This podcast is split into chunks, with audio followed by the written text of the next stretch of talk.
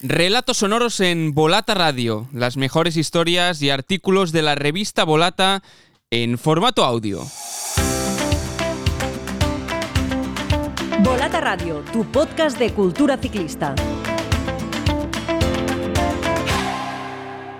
En el número 33 de la revista Volata, uno de nuestros colaboradores habituales, Ander Izaguirre, recordó la figura de Vicente Blanco, el cojo, en su columna. Y en este capítulo lo hemos querido recuperar en forma de relato sonoro.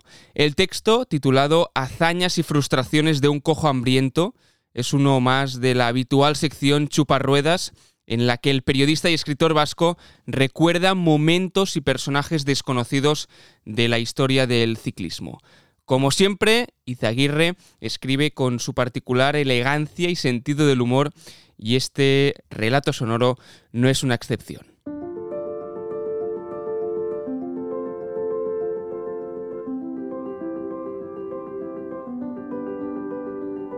El primer ciclista vasco que compitió en el Tour era cojo, mejor dicho, era el cojo.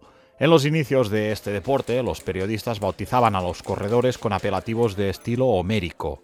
Garen era el pequeño desollinador. Müller, el poeta. Herbie, el diablo rojo. Pavesi, el abogado, porque hablaba muchísimo. Y Fischer, el escalador, porque al terminar las 72 horas de París, escaló a un árbol y se durmió en las ramas. Al vizcaíno Vicente Blanco le adjudicaron el apodo porque en lugar de pies tenía dos muñones. En 1904, cuando tenía 20 años y trabajaba en la siderurgia La Vasconia, una barra de acero incandescente le atravesó el pie izquierdo. Volvió al trabajo en los astilleros Euskalduna y los engranajes de una máquina le trituraron el pie derecho. A pesar de todo, encontró en la chatarra una bici sin neumáticos, le puso las sogas de su chalupa y empezó a pedalear. Se lució en las carreras más prestigiosas, en la Irún Pamplona Irún, la Volta a Cataluña, incluso ganó los Campeonatos de España de 1908 y 1909 con la camiseta de lana de la Federación Atlética Vizcaína. Los directivos del Club Ciclista de San Sebastián asistieron a la etapa del Tour de 1909 en Bayona y cenaron con los organizadores, quienes los animaron a que inscribieran a algún corredor vasco el diario barcelonés El Mundo Deportivo anunció un premio. Una medalla de oro para el primer español que figure en la clasificación final del Tour y una de bronce para el que complete, por lo menos, la mitad del recorrido. Así que en 1910 el cojo pedaleó desde Bilbao hasta París. ¿Por qué no? explicó. Siempre iba en bici, lo mismo a Barcelona que a Valencia, y a París mucho mejor, porque las carreteras francesas estaban más cuidadas. Llegó en vísperas del Tour, extenuado, hambriento. Le dieron una bicicleta nueva y el dorsal 155. Cenó lo que pudo, durmió mal, se levantó débil y en la salida vio de cerca a los campeones, Lapis, Faber, Krupelan. No volvió a verlos. Aunque Blanco no figura en la clasificación, él aseguró que había llegado a la meta de Roubaix Fuera de control, eso sí, achacó el fracaso a las averías, a las caídas y a una circunstancia clave. No pude hacer nada contra aquellas fieras bien alimentadas. El hambre era una obsesión para estos ciclistas pioneros. Victorino Otero, un cántabro que participó en 1924, lo recordaba así.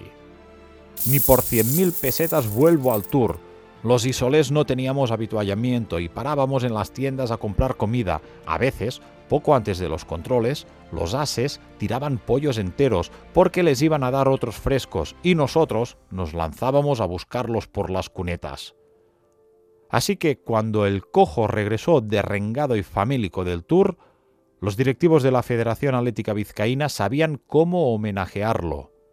Con un banquete, el cronista Julián del Valle escribió que abrieron boca con una paella a la vizcaína, Vicente se sirvió dos platazos con abundantes tropezones. Siguieron con merluza en salsa verde. Se zampó cuatro tajadas y rebañó la salsa. Bermejuelas con picante y un chuletón de buey de medio kilo con pimientos. El ciclista rolló el hueso del chuletón hasta dejarlo mondo y preguntó si podía comerse otro.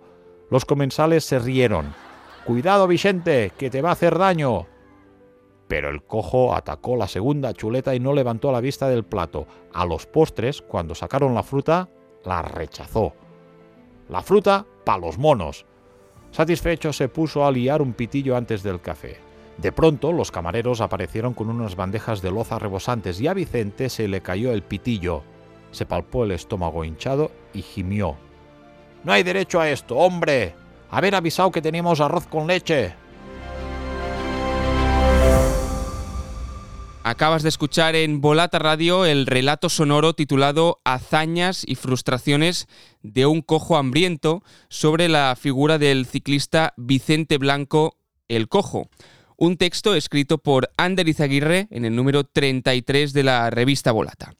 Hasta aquí otro episodio de Relatos Sonoros en Volata Radio. Hasta la próxima.